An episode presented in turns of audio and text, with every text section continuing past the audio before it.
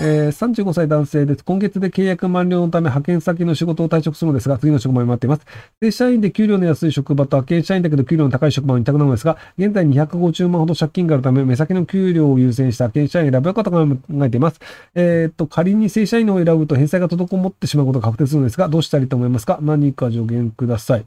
えっと、あの、履歴書によります。あの、正社員の今までのその履歴があるのであれば、全然契約社員でもいいと思うんですけど、その1回でも正社員のその履歴がないとすると、35まで派遣やってました。で、あと3年ぐらい経つと38でずっと派遣ですっていう状態になってしまうので、そうするとあの就職しづらくなるんですよね。で、その、まあ、あの、250万ほど借金してるっていうのだと、多分そんなにそのなんかいい仕事をしてきたというわけではないと思うので、なので一回正社員を選んだ方がいいんじゃないかなっていうのと、あとその250万の借金なんですけど、結構あの、審判会社とかだと相談すると、なんとかあの、いろいろ方法を考えてくれる場合とかあったりしますよ。例えば、あの、えっ、ー、と、あんまりおすすめはしないんですけど、リボ払いみたいなやつで、その毎月、こう、いくらぐらいまでだったら返せるんですけど、その代わり利子はちょっと上がりますみたいな形で借り換えをするみたいなのもあったりするので、なので、あの、サイン、一応その、これ、今のままだと正社員になるんですけど、毎月の支払いはもうつかなくなりますっていうのを、一回そのクレジットカード会社とか、まあ、審判の方に、あの、相談してみるといいんじゃないかと思います。あの、基本的には僕、リボ払いは大反対です。はい。あの、今、リボはダメよっていうのがあるんですけど、あの、リボ払いになると、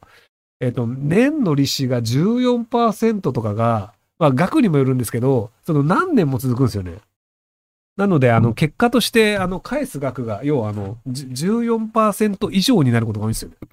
例えば、じゃあ、リボ払いで10万円借りました。12万円借りました。いや、10万の方がいいか。10万円借りましたって場合に、じゃあ、毎月1万円ずつ返しますっていうのがリボ払いなんですよね。で、1万円しか引かれないんですけど、ので、14%の利子がかかるので、まあ、大体1万1400円分ぐらい。えっ、ー、と、その、え返さなきゃいけないんですけど、1万1400円返せなくて1万円だとすると、1400円分の利子の借金が増えて、えっと、残りが10万円が9万1400円になります。で、次があの8万2800円になりますみたいな感じで、1年経って10ヶ月経って10万円返したよねってなったとしても、実はあと、えっ、と、1万4000円ぐらい多く払わなきゃいけないみたいなこと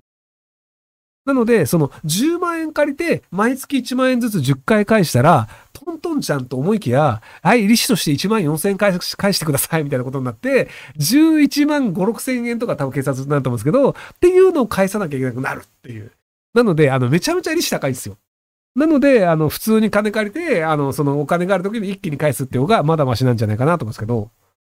あと、クレジットカード会社とかで借りると、やっぱりちょっと10%とかとかになるんですけど、あの、今、まっとうな金貸し銀行とかだと、3%とか2%とかそれぐらいで借りれたりするんですよ。なので、あの、まあ、まともなところから借りるとか、友達に借りるとかっていうので、なるべくその、あの、なんかクレジットカード会社とか、あの、サラ金みたいなところで借りないようにした方がいいんじゃないかなと思いますけど、その、えっ、ー、と、14%で増えた利子分に対しても、さらに14%かかる。なので、あの、10万円借りたから10万円返せばいいじゃんじゃなくて、10万円借りると、まあ、11万4千円ぐらい返すんですけど、その11万4千円の増えた1万4千円に対しても、さらに利子があって、なので、あの、だんだんお金をこう返すのが、こう、時間かかって、複利でかかって、あの、最終的に返す金額がめっちゃ増えるっていうのがあるので、